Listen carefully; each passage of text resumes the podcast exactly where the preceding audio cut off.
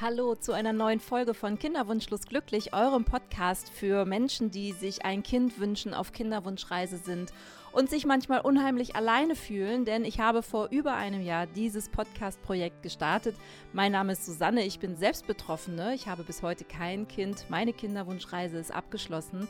Aber was mich leider sehr, sehr lange beschäftigt hat, ist, dass ich mich so unendlich alleine gefühlt habe mit diesem Thema. Und deswegen habe ich dann vor über einem Jahr diesen Podcast gestartet und bin jetzt wirklich unglaublich überrascht über eure ganzen Zuschriften und euren positiven Zuspruch. Ich glaube, mir hätte so ein Podcast damals auch gut getan, als ich noch in Kinderwunschbehandlungen war, in verschiedenen Kinderwunschkliniken. Ich war sehr unwissend, welche Möglichkeiten es überhaupt gibt, um, um das zu ändern und vor allem, um die Gesellschaft ein bisschen zu sensibilisieren, dieses Thema mit aufzunehmen und auf dem Schirm zu haben, habe ich eben diesen Podcast gegründet und lade mir regelmäßig Menschen ein, die neue Aspekte in dieses Thema bringen. Und heute habe ich wirklich jemanden besonderen zu Gast, wo ich mich schon lange gefragt habe, wie ich das Thema angehe. Ich habe euch nämlich schon mehrfach in einer Umfrage auf Instagram gefragt, Mensch, welches Thema interessiert euch eigentlich besonders? Soll ich noch mal ein bestimmtes Thema aufmachen? Was wünscht ihr euch vielleicht für diesen Podcast? Und ganz häufig habt ihr mir geantwortet, macht doch mal was für Menschen, die Single sind. Und ich war selber damals Mitte 30 und Single. Ich hatte mich gerade von einem Mann getrennt, der mich sehr, sehr lange hingehalten hat, gerade was den Kinderwunsch angeht. Und dann mir eröffnet hat, dass er eigentlich gar keine Kinder mehr möchte. Ja, dann war ich selbst Mitte 30, war aber einfach in einem entscheidenden Alter und es war auch sehr, sehr schwierig, da dann einen Partner zu finden, der dann im gleichen Alter auf dem gleichen Weg ist und somit war das Thema Kinderwunsch wirklich schwierig, gerade für Menschen in einer Großstadt mit Mitte 30. Und ja, ich wollte dieses Thema aber unbedingt angehen. Und heute habe ich wirklich jemanden gefunden, der sehr, sehr interessant darüber sprechen kann. Denn zu Gast bei mir ist Katharina. Und Katharina ist einen wirklich spannenden Weg gegangen. Ich glaube, der wäre für mich sogar damals in Frage gekommen, wenn ich über das Thema vorher mal Bescheid gewusst hätte, nämlich das Thema Solomutterschaft. Es gibt nämlich seit drei Jahren ein neues Gesetz, und demnach ist es auch anderen Menschen, die Single sind, möglich, sich mit einer Kinderwunschbehandlung eventuell den Kinderwunsch zu erfüllen. Und Katharina hat sich darauf spezialisiert. Sie ist auch zertifiziert in diesen Beratungen, die man vor einer solchen Behandlung braucht. Und sie erzählt wirklich mal von Anfang bis Ende, wie sowas abläuft. Und vor allem, ganz wichtig, das ist so ein schwieriges Feld da draußen im Internet. Es gibt sehr, sehr viele private Samenspender, Anbieter und da hat sie ein großes Herzensprojekt draus gemacht, uns auch davor zu warnen, sich rechtlich gut abzusichern und auch finanziell. Denn was alles passieren kann, wenn ihr das nicht tut, das erzählt sie uns heute. Aber sie macht Mut für diesen Weg. Es ist ein spannendes Thema, es ist ein sehr neues Thema. Erst seit circa zwei, drei Jahren geht man damit in die Öffentlichkeit. Und deswegen braucht die Gesellschaft auch ein kleines bisschen, sich mit diesem Gedanken abzufinden, dass das möglicherweise auch etwas für euch sein kann. Daher hört zu und wenn ihr Interesse habt, mit Katharina oder mit mir Kontakt aufzunehmen, dann erfahrt ihr am Ende des Podcasts, wie das geht. Viel Spaß mit der Folge und Katharina als Solomutter. Ja, herzlich willkommen. Schön, dass es wieder geklappt hat. Eine neue Folge von Kinderwunschlos glücklich heute mit Katharina. Katharina aus Berlin ist 40 und hat ein Thema mitgebracht, nach dem ich schon ganz oft gefragt werde, nämlich das Thema, mach doch mal eine Folge über Singles mit Kinderwunsch. Was gibt es denn da für Möglichkeiten? Ich kann da selbst ein Lied von singen. Ich war auch sehr lange Single in entscheidenden Zeiten, wo der Kinderwunsch immer dringender wurde. Und Katharina hat das Thema mitgebracht, Solomutterschaft, Solomama sein. Also auch Singles mit Kinderwunsch haben ja auch ein Bedürfnis nach Familiengründung. Und da ist Katharina heute die oberprofessionelle Ansprechpartnerin. Hallo Katharina. Hallo und vielen Dank, dass ich dabei sein darf. Ja, hallo. Ja, ich habe eben schon gesagt, also Singles mit Kinderwunsch, da hast du mich eben kurz im Vorgespräch schon ein bisschen korrigiert gesagt, naja, es gibt nicht nur Singles mit Kinderwunsch, sondern es gibt auch äh, Solomütter, da beginnt der, da beginnt die Reise, äh, wie war das? In einer Partnerschaft. In einer ähm, Partnerschaft und sind danach dann irgendwann alleine und als Solomütter unterwegs. Ja, magst du ein bisschen erzählen, was es mit den Solomüttern auf sich hat? Genau, also Solomütter, die gibt es ja gefühlt noch nicht so lange bei uns in Deutschland. Die gab es natürlich vorher auch schon mit äh, anderen Wegen. Kurz vor Inkrafttreten des Samenspenderegistergesetzes gab es ganz, ganz wenig Kinderwunsch, Kinderwunschkliniken, äh, die diesen alleinstehenden Personen den Wunsch erfüllt haben. Jetzt haben wir das Samenspenderegistergesetz gehabt und jetzt gibt es immer mehr Solomütter, immer mehr Kliniken, immer mehr ÄrztInnen, die alleinstehende Personen behandeln. Das ist ähm, ja eine schöne Entwicklung.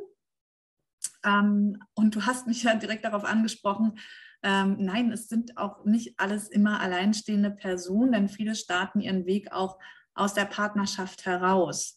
Ähm, das ist so, ja, auch so fast schon so ein Klassiker. Ähm, vielleicht, wenn ich es in Zahlen ausdrücken müsste, vielleicht jede sechste oder siebte Person bei mir in der Beratung sagt, ich möchte Solomutter werden, aber bei mir ist es aber anders. Ich habe nämlich noch einen Partner.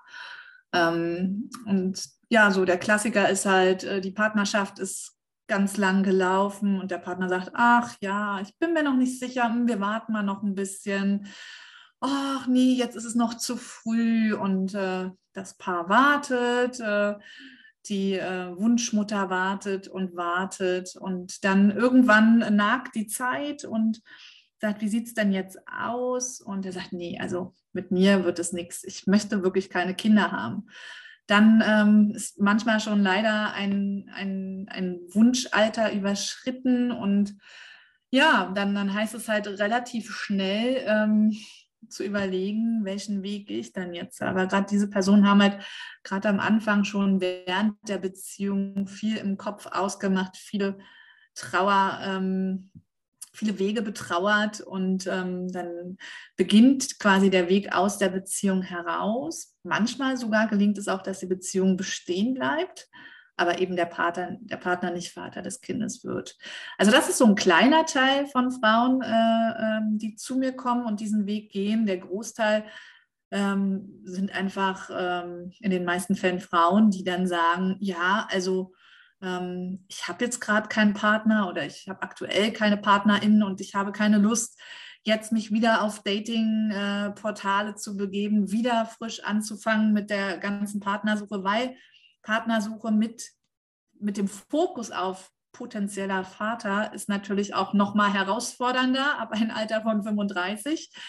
Ähm, und ich mache das jetzt alleine, weil ich möchte nicht warten. Das dauert eh sonst Ewigkeiten. Und das finde ich immer ganz wichtig, daran zu oder da einfach mitzudenken. Solomutterschaft heißt eben nicht, ich bin allein oder ich habe keinen Partner. Solomutterschaft bedeutet, ich bekomme ein Kind, ohne dass eine oder meine Partnerin aktiv an der Erfüllung des Kinderwunsches beteiligt ist. Das heißt, ich entkopple Partnerschaft von Kinderwunsch und danach gucken wir mal, was passiert. Erstmal erfülle ich mir jetzt meinen Wunsch, eine Familie zu gründen, aber ich verschließe mich, also grundsätzlich verschließe ich mich erstmal nicht dem, dass nicht noch eine Partnerin kommen kann. Das heißt aber ja auch, dass es einen Samenspender geben muss, der dann möglicherweise nicht der eigene. Partner ist. Und das stelle ich mir ja schon in der Partnerschaft ziemlich schwierig vor, oder? Deshalb, also diese, diese Konstellation, dass die Partnerschaft bestehen bleibt, äh, die, also das passiert schon wahnsinnig selten. Die meisten Partnerschaften zerbrechen. Aber der Gedanke, die Idee, ich mache das allein, wächst halt aus der Beziehung heraus. Und dann wird nochmal geguckt und verhandelt und überlegt und was ist wichtiger, Beziehung oder Kinderwunsch. Und manchmal fällt dann die Entscheidung auf die Beziehung, manchmal fällt die Entscheidung auf den Kinderwunsch. Manchmal versuchen die Paare zu sagen, okay, du gehst jetzt den Weg über eine Samenbank und wir gucken mal, wie wir das jetzt weiter hinkriegen und wie das mit uns funktioniert. Und ähm, dann, dann bleibt also bleibt es einfach abzuwarten, ob es klappt oder nicht. Okay, wie ist denn die rechtliche Lage eigentlich? Also reden wir mal von den ja. Einstiegsmenschen, von denen ich, also eingangs dachte ich wirklich zuerst an die Single-Frauen, die ja. Singles mit Kinderwunsch, gerade in den Großstädten nimmt ja auch irgendwie das Single-Dasein immer weiter zu. Berlin gilt so ein bisschen als die Single-Hauptstadt Nummer eins in Deutschland. Und ich kenne selber ganz, ganz viele Frauen, auch gerade in diesem Alter mit Mitte 30. Mir selber ist es auch passiert, da ist gerade die Beziehung auseinandergegangen, aber der Kinderwunsch bleibt. Wie ist denn da die rechtliche Möglichkeit und kann man einfach so als Singlefrau jetzt beim Gynäkologen anrufen und sagen, ich möchte Solomama werden, helfen Sie mir, ich brauche eine Samenspende? Wie geht denn das? Ja, anrufen kann man. Äh, rechtlich ist das auch nicht verboten. Ähm, der Ablauf ist in der Regel so, ich habe ja erstmal eine ambulante Gynäkologin, mit der spreche ich vielleicht darüber und ähm, die sagt mir, okay, gehen Sie mal an diese oder jene Klinik. Ähm, die meisten machen sich schon vorher im Internet auf die Suche und äh, recherchieren, welche Klinik behandelt denn eigentlich alleinstehende Personen. Es ist nämlich so, ähm, also jede Person, ob alleinstehend oder nicht, es, also es gibt kein Verbot über diesen Weg. Ähm, Samenspende als alleinstehende Person ist nicht verboten. Aber jeder, jede Ärztin, jede Klinik kann sich trotzdem selbst dafür entscheiden, macht sie das oder macht sie das nicht. Und je nachdem, in welchem Bundesland wir uns befinden und äh, je nachdem, äh, wie die Richtlinien der Landesärztekammern formuliert sind, ähm, entscheiden sich die Ärztinnen in manchen Bundesländern eher leichter oder eher schwerer dafür, auch alleinstehende Personen zu behandeln. Ähm, es gibt kein Recht darauf, behandelt zu werden, aber es hängt so ein bisschen am Bundesland und an den Landesärztekammern ähm, ab, äh, ob, ob die Ärztinnen das am Ende dann auch machen. Wenn ich dann eine Klinik gefunden habe, die mich behandeln möchte, ähm, die meisten oder manche haben das auf ihrer Website zu stehen, andere wiederum schreiben das gar nicht auf, auf die Homepage und machen es aber trotzdem. Das heißt, es ist so unheimlich schwer, da durchzublicken und herauszufinden, wo kann ich dann eigentlich hingehen. Und viele zapfen da auch erstmal so andere Wunschmütter oder Solomütter an und fragen nach, wo warten ihren Behandlungen. Berlin, Hauptstadt der Singles, hast du gesagt. Ähm, das ist auch äh, Hochburg der Solomütter. Wir haben dort, ich glaube, sechs oder sieben Kliniken, aber auch in Köln, Hamburg. Ähm, das sind auch die Städte, die jetzt zumindest meiner Erfahrung nach in letzter Zeit viel gepilgert werden äh, an, anbereist werden, um eben diesen Weg zu gehen. Manche müssen wirklich mehrere Stunden fahren in, in ein nächstes, in ein anderes Bundesland. Manche entscheiden sich dann auch, oh, wenn es hier so kompliziert ist, dann fahre ich halt ins Ausland. Also es ist sehr, sehr unsichtbar, aber es ist nicht verboten. So, und dann führt der Weg halt über die Kinderwunschklinik, ähm, sofern ich mich dann für den Weg einer Solomutterschaft nach Samenbankspende entschieden habe. Und die Kinderwunschklinik schlägt mir dann eins, zwei, drei Samenbanken vor, mit denen die kooperieren. Und äh, bei diesen Samenbanken kann ich dann das Sperma kaufen und das wird dann an die Klinik geschickt quasi und ja, dann geht das alles seinen Gang. Das dürfen dann aber eben nur offene Spenden sein, weil jeder Mensch hat, der in Deutschland wohnt, hat das Recht zu erfahren, von woher stamme ich ab und äh, mit äh, frühestens 16 Jahren dann die Kontaktdaten des Samenspenders mitgeteilt zu bekommen. Und deswegen müssen halt zwischen der Samenbank und der Klinik Kooperation bestehen. Und es ist dann halt ganz klar, selbst wenn ich eine dänische Samenbank wähle, die grundsätzlich ja auch anonyme Samenspender bereithält, dass ich dann eben nur offene Samenspender benutzen kann. Ah, interessant, okay. Also weshalb du dich so wahnsinnig gut auskennst. Du bist klinische Sozialarbeiterin und schon mhm. seit über zehn Jahren tätig im Bereich äh, Beratung und auch Kinderwunschberatung und hast dich jetzt spezialisiert, auch schon länger auf das Thema so Solomutterschaft. Das heißt, bei dir kann man sich auf jeden Fall gut aufgehoben fühlen, ähm, wenn man darüber nachdenkt, Solomutter zu werden. Wie bist du auf das Thema denn selbst gekommen?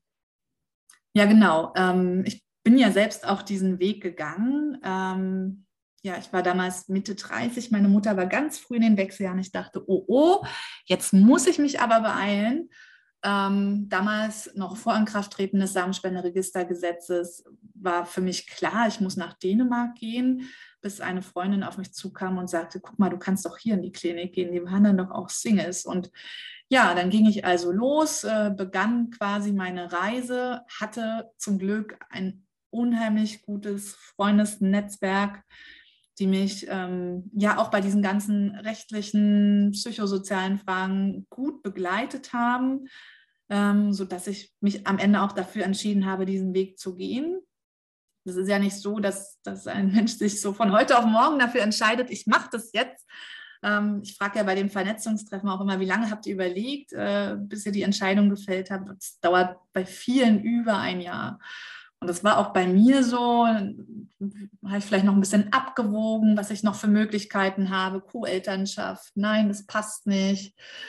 Ähm, ja, und dann bin ich dorthin, habe mich beraten lassen und äh, bin dann auch überraschenderweise nach dem zweiten Versuch schon schwanger geworden. Also mich hat es Tatsache ein bisschen überrascht, weil äh, das, was ich bis dahin gelesen hatte von Statistiken, war ja sehr abhängig davon auch, was so die Patienten oder also da diese Zahlen orientierten sich äh, an den Patientinnen der Klinik und dort sind ja ganz viele Patientinnen gewesen, die Fertilitätsprobleme hatten, die ich ja ähm, nicht hatte. Und deshalb war ich dann doch am Ende ein bisschen überrascht, dass es so schnell geklappt hat.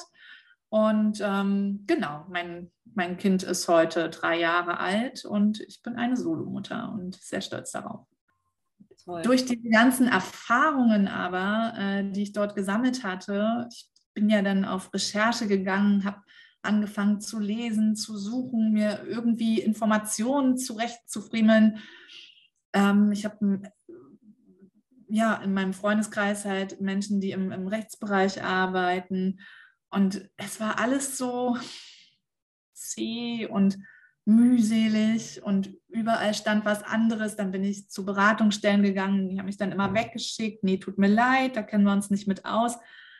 Und das hat sich so furchtbar angefühlt. Und so vielleicht in einer schwachen Minute habe ich dann gedacht, oh Gott, habe ich jetzt was moralisch total Verwerfliches getan, wenn alle mich wegschicken.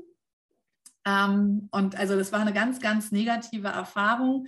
Ähm, und deshalb nochmal also ein großes Glück und ein Dankeschön an meinen Freundeskreis und an die Familie, die mich da so gut durchgebracht haben.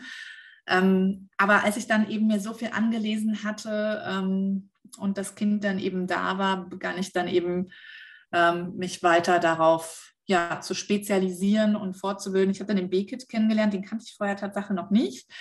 Ähm, Beratungsnetzwerk für Kinderwunsch in Deutschland, Deutsche Gesellschaft für Kinderwunschberatung. Und das hätte ich mir gewünscht, ähm, im Vorfeld mit so einer Person ein Gespräch führen zu können und meine ganzen Fragen ähm, ja, einfach mal zu besprechen. Und ja, je mehr ich las, desto interessierter wurde ich. Und ähm, ja, irgendwann gab es mal beim FAM, Verband Alleinerziehender Mütter und Väter, ein Vernetzungstreffen für Solomütter nach Eizell, Embryonen und Samenspende.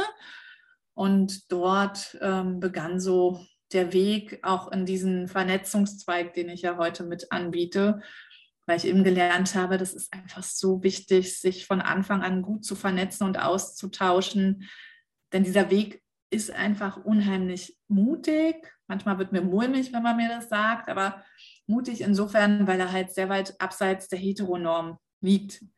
Und schon auch bedeutet, ich muss mich immer wieder diesen Fragen stellen und damit auseinandersetzen. Und das ist ja, am Ende so ein Prozess, sich da so Stück für Stück auch drauf einzugrooven und äh, so den eigenen Weg damit zu finden, darüber zu sprechen. Und dafür ist eben der Austausch mit anderen total wichtig. Und ja, deswegen veranstalte ich heute ganz viele Vernetzungstreffen mit unterschiedlichen Schwerpunkten, um das eben anderen angehenden Solomüttern auch, also und Müttern mit Kindern natürlich auch zu ermöglichen das war so mein Weg gewesen. Wahnsinn.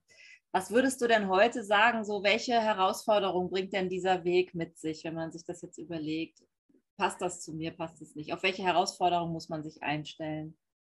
Da fallen mir mehrere ein, aber ich glaube, so eins der größten Probleme oder Herausforderungen ähm, liegt darin, dass dieser Weg noch zu unsichtbar ist. Äh, also andere Personen kennen das nicht. Die hören davon zum ersten Mal oder haben schlechte Erfahrungen, schlechte Geschichten darüber gehört. Wir kommen aus einer Zeit, wo äh, ähm, ja einfach da kein besonders guter Weg gewählt wurde, mit Kindern mit Samenspende umzugehen, wo empfohlen wurde, liebe Eltern, klärt die Kinder nicht auf. Und es liegt halt, oder es hat halt so ein wirklich äh, schweres äh, Tabu auch über diesen Weg mit sich gebracht. Und ja, also es herrscht einfach unheimlich viel Unwissen oder Falschwissen. Denn heute ist die Empfehlung halt ganz klar, die Kinder frühzeitig aufzuklären. Und heute gibt es auch keine anonyme Samenspende mehr in Deutschland.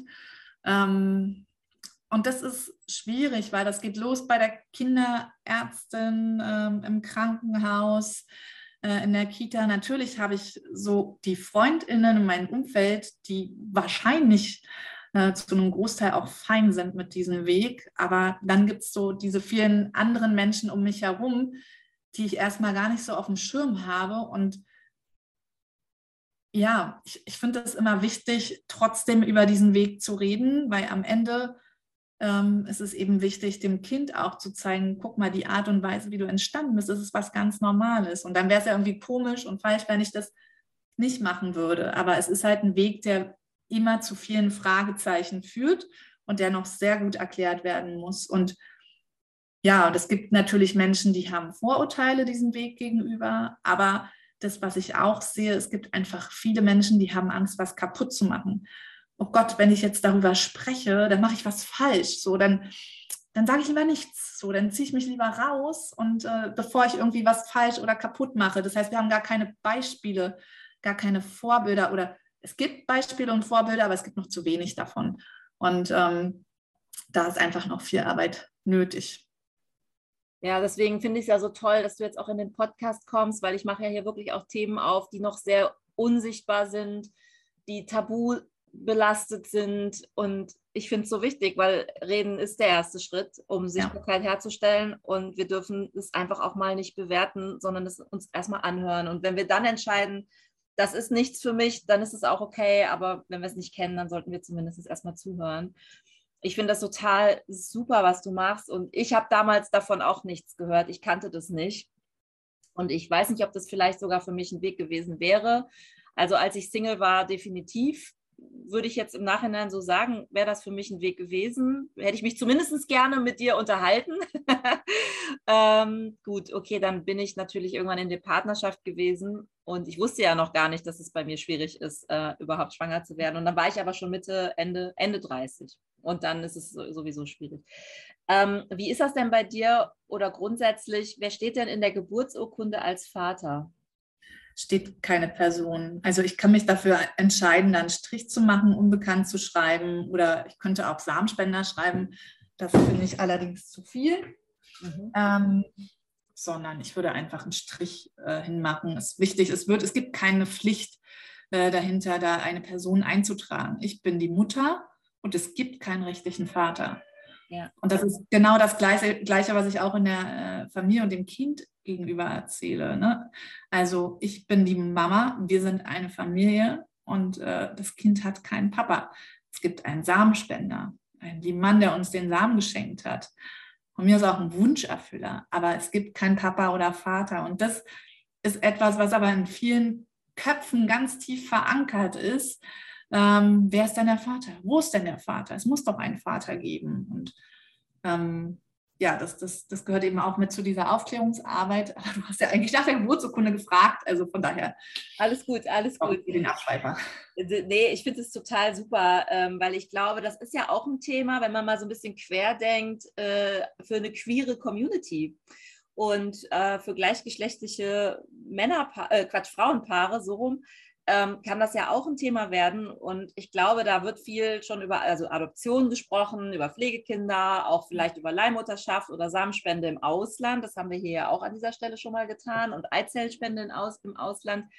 Aber über äh, diesen Weg nochmal, den du jetzt da auch beschreibst und zu sagen, wir werden Solomütter oder ich werde Solomutter, das finde ich jetzt auch echt nochmal ein super interessantes Thema was machst du jetzt genau? Also bist du jemand, die auch berät oder begleitest du, wenn es dann wirklich konkret wird, auch men mental? Wahrscheinlich ist ja auch eine Begleitung in der Kinderwunschbehandlung sinnvoll, weil da muss man sich natürlich dann schon drauf auch einstellen.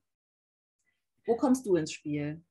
Genau, also in den allermeisten Fällen erstmal viel, viel früher, weil die meisten Kliniken empfehlen, äh, dir, bevor du dich in eine Kinderwunschbehandlung begibst oder setzen gar voraus, äh, musst du eine Psychosozi oder doch eine psychosoziale Beratung nachweisen.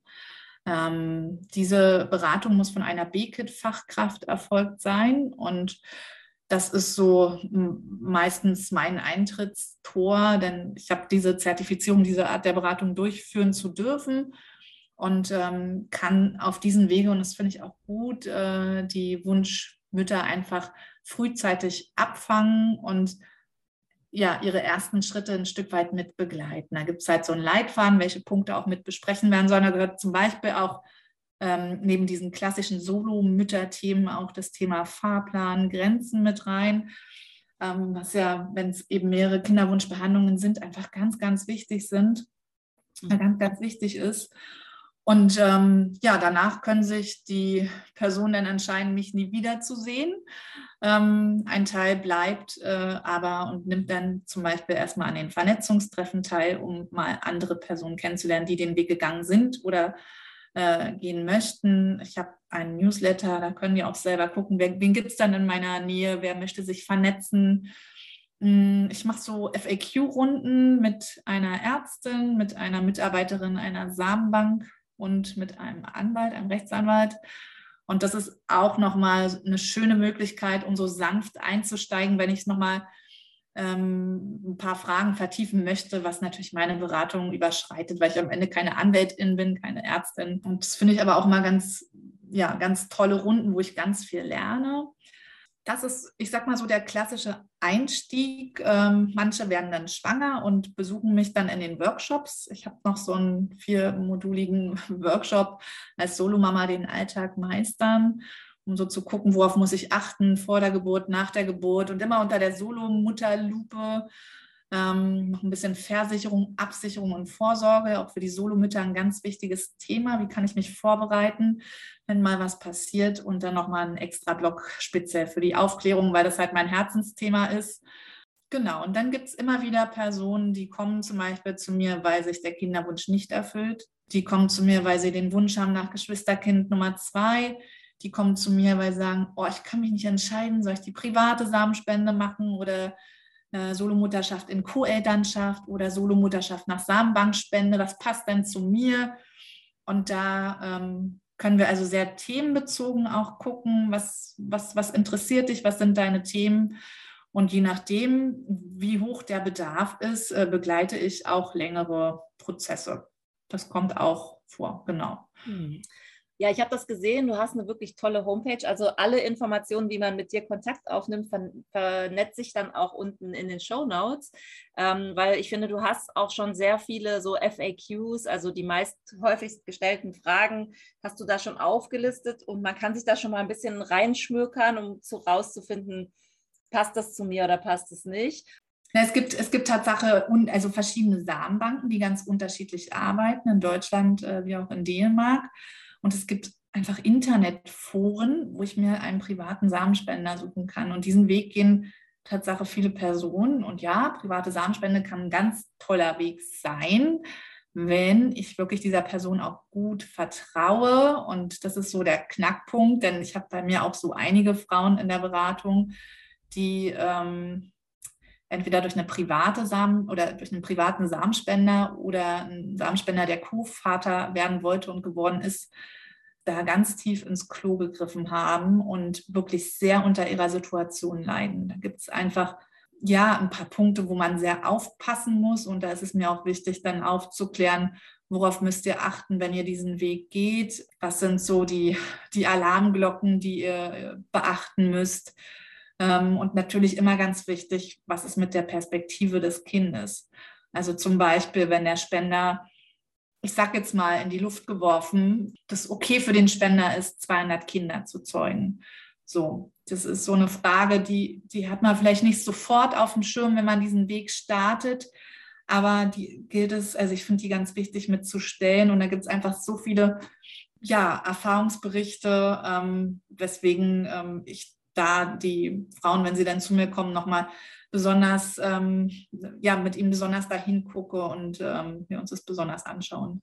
Was meinst du damit, dass wenn man private Spende, Samenspende macht, dass man da auch ins Klo greifen kann? Gibt es da vielleicht so, so fünf Fakten, auf die man achten sollte, was möglichst, damit was nicht passiert?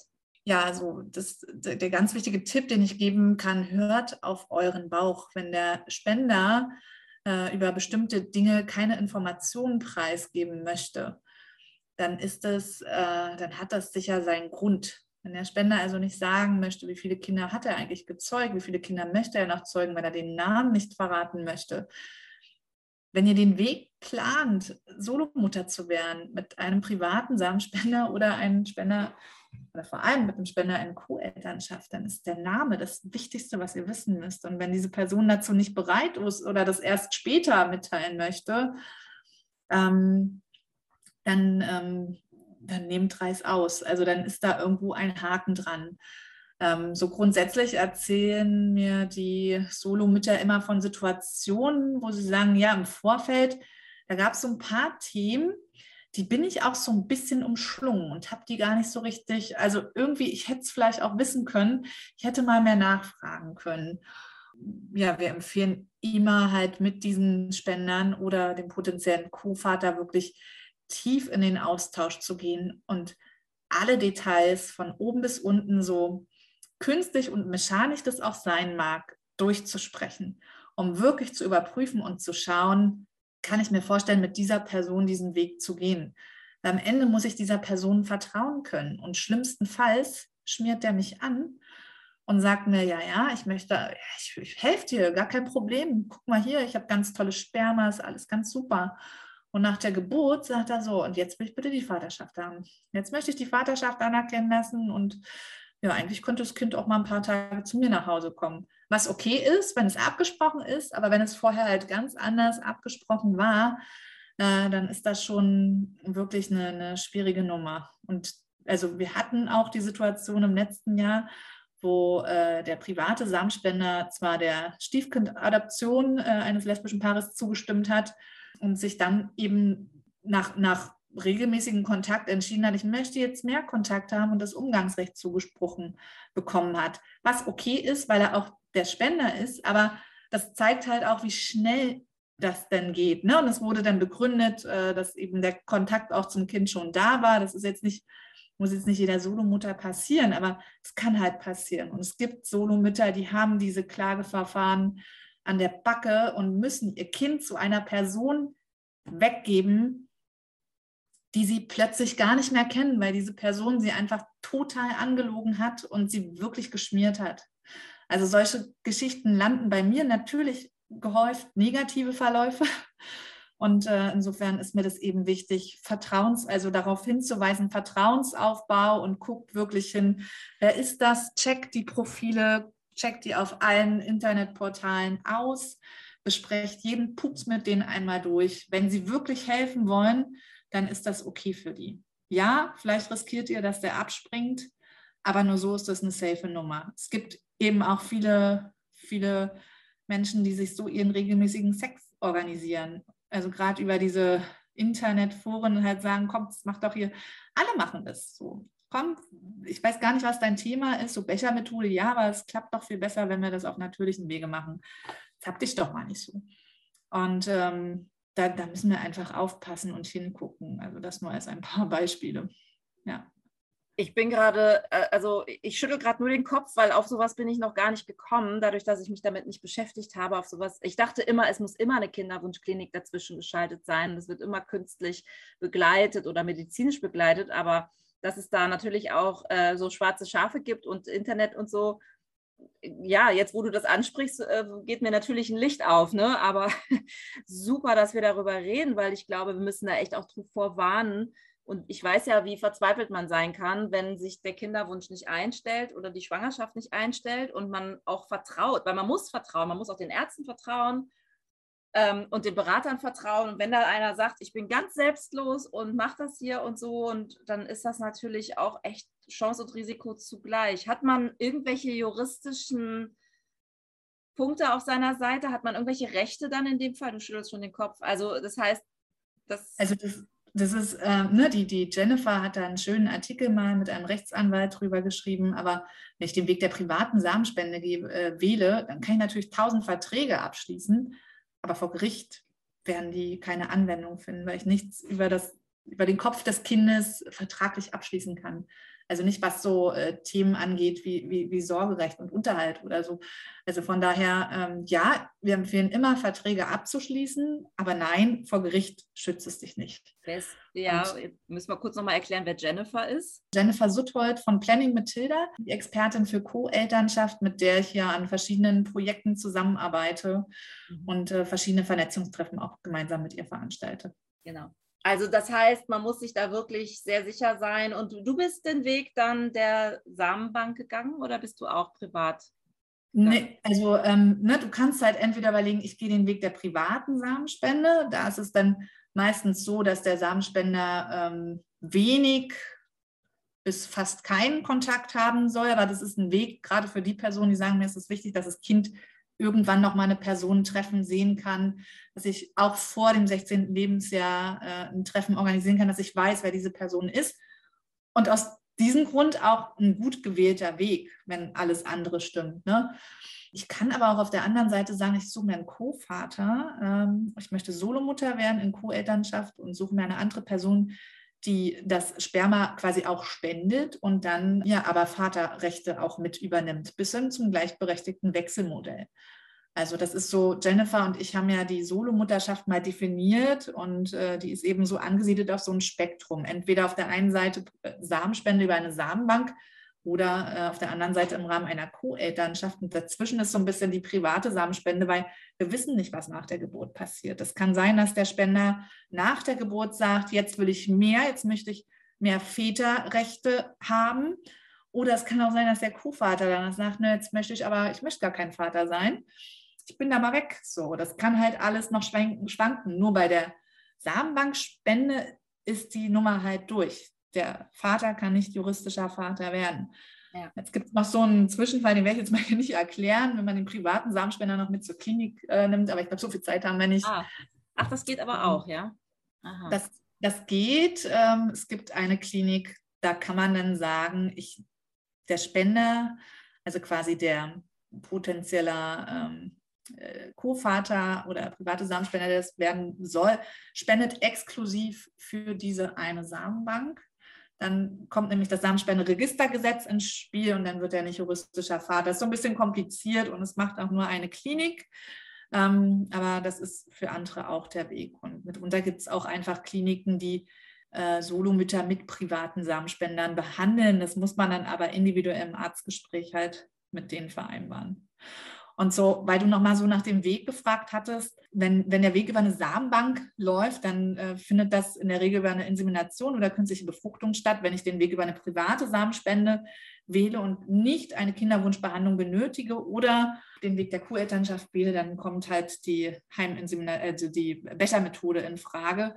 Das heißt, ich ähm, sammle das Sperma in einem Becher oder in einem Gefäß, was halt passt und ähm, dann geht das eben auf diesen Weg und nicht durch unter Beteiligung einer Ärztin. Also man führt sich dann das Sperma selber ein mit einer kleinen ja, einer Spritze, so. mit so einer kleinen Plastikspritze, genau. Ja, das ja ist Jennifer die gute Ansprechpartnerin, ja, ja. kann gute Fragen beantworten. Genau. Wie ist das denn mit den Kosten, wenn man den Weg geht, den du jetzt gegangen bist? Also welche Kosten kommen denn für mich da auf uns zu oder auf mich zu? Hm. naja, es geht, ähm, oder wir fangen mal damit an, dass die Kinderwunschbehandlung grundsätzlich von den äh, Solomüttern oder Wunschmüttern selbst getragen werden muss. Das heißt, ich muss alles allein bezahlen. Es gibt ein paar Untersuchungen, die fallen vielleicht noch als reguläre Untersuchungen an und können damit abgerechnet werden, aber so die, die ganzen Behandlungskosten muss ich selbst zahlen. Das heißt, je nach Methode unterscheidet sich das dann auch ganz stark. Wenn ich eine Insemination mache, ist es natürlich deutlich günstiger, als wenn ich eine künstliche, künstliche Befruchtung benötige. Dazu kommen äh, die Kosten für die ganzen Anforderungen, die die Kliniken stellen. Die meisten möchten eine psychosoziale Beratung, das kostet Geld, eine rechtliche Beratung, das kostet vielleicht nochmal Geld. Vielleicht will eine Klinik, ein, dass ich einen Notarvertrag mitbringe, dann muss ich den Notar bezahlen oder ich soll vorher eine Risikolebensversicherung abschließen. Also das sind so verschiedene Instrumente, die die Kliniken einsetzen, was für mich dann auch in die Klinikauswahl mit einfließt. Was fordern die von mir und möchte ich das erfüllen? Deshalb kann das auch sehr unterschiedlich sein. Ähm, und am Ende kommt es auf das Sperma an. Also kaufe ich das von einer Samenbank, wo ein Halm halt über 1000 Euro kostet, oder kaufe ich das von einer Samenbank, ähm, die halt eine relativ hohe Grundgebühr hat, aber dafür ist das Sperma günstiger, also der Samen. Und ähm, ja, und dann, dann hängt es am Ende daran, klappt es auf dem ersten Versuch oder auf dem dritten oder vierten und je nachdem, wann es halt klappt oder ob überhaupt, ist dann die eine oder andere Samenbank günstiger. Dann kommen die Medikamente, ähm, das weißt du sicher, wie teuer die ganzen Medikamente und Spritzen sein können. Und ähm, ja, das, das läppert sich. Und das, was aber vielen Solomüttern, die ich kennenlernen durfte oder Wunschmüttern ganz wichtig ist, es nicht nur für die Kinderwunschbehandlung Geld aufzusparen, anzusparen, sondern die wissen, okay, es wird Situationen geben, die werden nicht so leicht. Und dann brauche ich so einen kleinen Notgroschen. Ich bin Alleinverdienerin. Das heißt, ich möchte mir auch ein bisschen Zeit erlauben, mal auszufallen. Gerade als selbstständige Solomütter, ganz, ganz schwieriges Thema. Ähm, ja, ich möchte vielleicht auch eine schöne Zeit mit meinem Kind verbringen und die meisten legen sich auch eigentlich so ein kleines, eine kleine Summe Geld für danach an, für ja, Urlaub, Freizeit und Notfälle. Und da kommt eben eine ganz große Summe zusammen am Ende.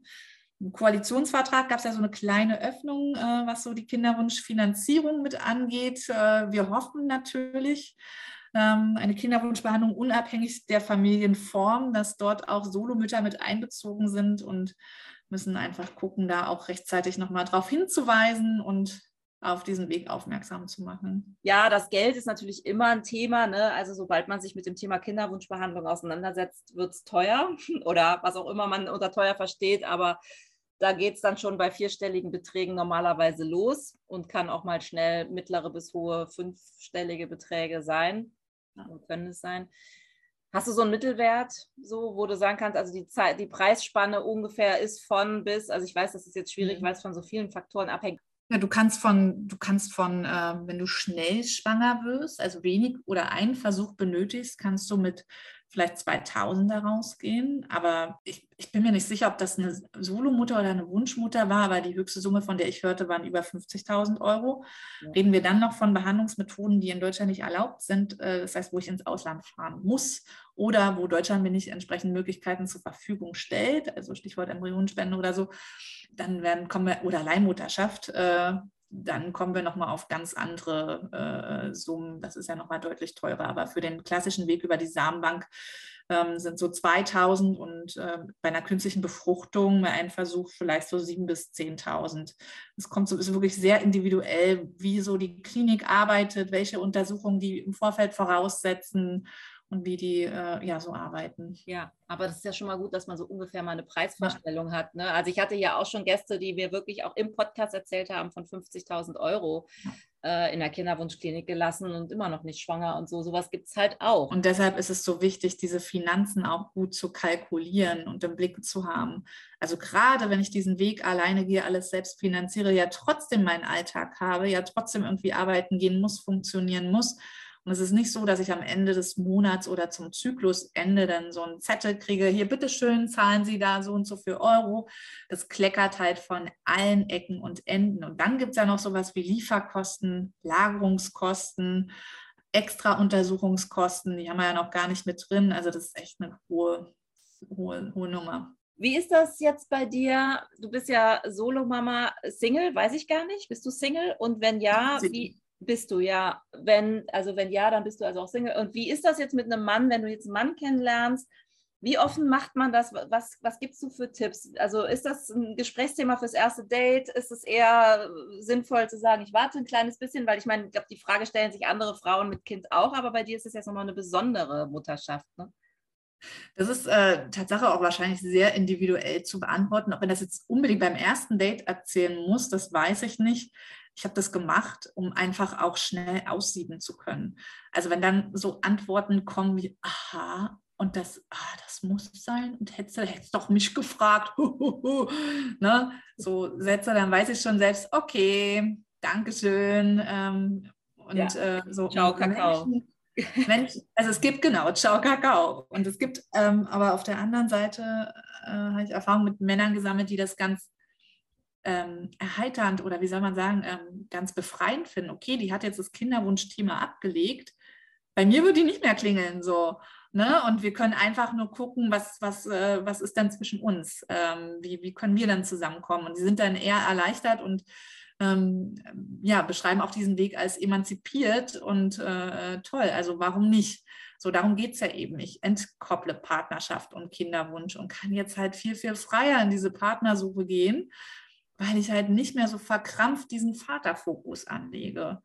Und das, also für mich persönlich eine absolute Erleichterung. Es ist viel schöner, jetzt so auf Dates zu gehen und äh, viel entspannter wirklich zu gucken, was will ich und nicht, was sagt mir der Kinderwunsch, was gut für mein potenzielles Kind wäre, wenn es überhaupt irgendwann in fünf Jahren dazu käme, dass ich diesen Menschen kennenlerne, wir uns verlieben und dann vielleicht auch irgendwann ein Kind zeugen. Ja. ja. also ich glaube, ein ganz großes Thema ist, was ich selber auch erlebt habe, man, wie, wie oft und wie viele Frauen bleiben kleben in einer Partnerschaft, in der sie kreuzunglücklich sind. Mir selbst passiert mit Anfang, Mitte 30. Also ich, ich würde mal sagen, also zwei Jahre bin ich definitiv hängen geblieben in der Beziehung, wo ich es hätte schon längst beenden müssen, bis ich dann endlich mal den Absprung geschafft habe, weil ich dieses Kinderwunschthema hatte und weil ich immer gedacht habe, ähm, aber wenn ich den jetzt verlasse, dann bin ich Single und dann wird es nichts mehr mit Mutterschaft. Und ich bin ja jetzt gerade genau in dem Alter, wo es so wichtig wäre. Dass der mich dann auf der anderen Seite auch noch hingehalten hat, wie verrückt, kommt ja noch oben drauf. Also nicht nur, dass ich kreuzunglücklich war oder wir beide wahrscheinlich, sondern er hat mich hingehalten und hat mir im Prinzip auch vorgemacht, dass er vielleicht doch noch einen Kinderwunsch hat und dem war gar nicht mehr so. Auch die Geschichte höre ich total häufig. Und deswegen finde ich Solomutterschaft ein super Konzept. Also ich feiere das gerade total und denke mir, wieso habe ich das nicht vorher schon mal gehört? Aber das ist, glaube ich, der Satz, den du auch schon ganz oft gehört hast. Ne? Wieso habe ich es nicht vorher gewusst, oder? Genau, vorhin hast du die ganze Zeit genickt, jetzt habe ich die ganze Zeit genickt, ja. weil ich das eine Tatsache ganz oft. Ähm, und ähm, ja, also insofern zeigt uns es einfach so, wir brauchen noch mehr Aufklärung über diesen Weg und ähm, dieser Weg muss bekannter werden. Das passiert zum Glück. Ne? Wir sind ja, äh, man darf halt nicht vergessen, das Gesetz gibt es seit drei Jahren. Davor gab es eine Handvoll ÄrztInnen, die alleinstehende Personen behandelt haben. Jetzt gibt es viel, viel mehr Kliniken. Es geht jetzt alles los. Und ähm, so schnell kann es auch gar nicht, kann, kann die ganze Gesellschaft ja gar nicht hinterherkommen oder ganz Deutschland. Jetzt gucken wir in andere Länder, die sind natürlich schon viel weiter. Aber also ich will jetzt auch nicht das Bild zu negativ zeichnen. Also ich finde gerade seit Januar ist auch so die, was so die Medienfragen angeht, ähm, ist die Solomutterschaft nochmal ganz stark äh, gestiegen. Die Anfragen ähm, werden immer mehr. Und äh, was ich halt schön finde, immer mehr unterschiedliche Solomütter zeigen ihr Gesicht und sagen, hey, das ist mein Weg und guck mal, so kann es gehen. Und dann gucken wir mal, wie der neue Koalitionsvertrag umgesetzt wird. Und dann bin ich mal gespannt. Ja, auf den gucken wir, ja, glaube ich, alle. Ne? Den, also den ja. haben wir echt im Visier. Den werden also die Communities alarmiert und in Hab-Acht-Stellung. Und den gucken wir ganz genau auf die Finger, was die Politik da jetzt machen wird. Ne? Ja. Genau, ohne die Hoffnung jetzt allzu hoch. Also ich bin jetzt auch nicht zu naiv und gehe da nicht zu naiv dran, aber ähm, so oder so braucht es da einfach nochmal ganz, ganz viel Aufklärung. Hast du denn jetzt noch einen Geschwisterwunsch für dein Kind?